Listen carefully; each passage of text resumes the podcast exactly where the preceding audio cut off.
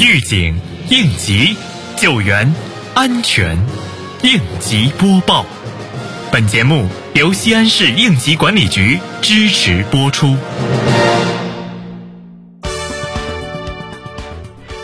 三月二十三号，蓝田县应急管理局副局长带领相关执法人员对辖区中石油蓝岭加油站、延长壳牌卸湖加油站、中石油华胥加油站。中石化华胥加油站进行安全检查及复查工作，执法人员主要查看了企业现场管理，重点检查了加油机、泄油口、观察井设备维护保养、安全隐患排查登记台账等。对发现的问题，要求企业立即整改，并下达了整改指令书，责令企业按期进行整改。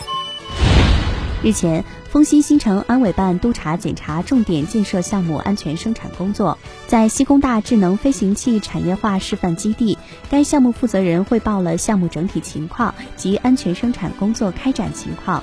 检查组检查了责任体系和安全管理制度建立、安全生产专项整治三年行动开展、安全教育培训和技术交底、安全防护用品使用、特种设备管理。隐患排查治理等相关资料，在施工现场，检查组重点对安全防护设施及高处作业进行了检查。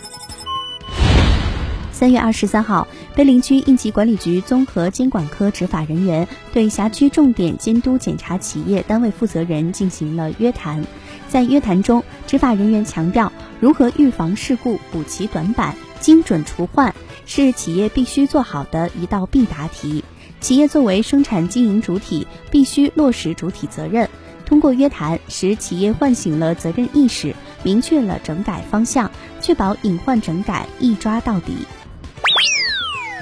进入春季，不少地区接连出现大风天气，加之气候干燥，稍有不慎极易引发火灾。而且火势在风力作用下蔓延迅速，容易造成更大损失。西安市应急管理局提示：严禁携带火种进入仓库、堆垛、货场。进入车辆必须佩戴符合国家消防产品标准的防火罩。要尽量避免烧荒行为。若需动火，要有专人看护，注意附近环境，远离房屋住所和草料堆垛等易燃可燃物，并做好防火措施。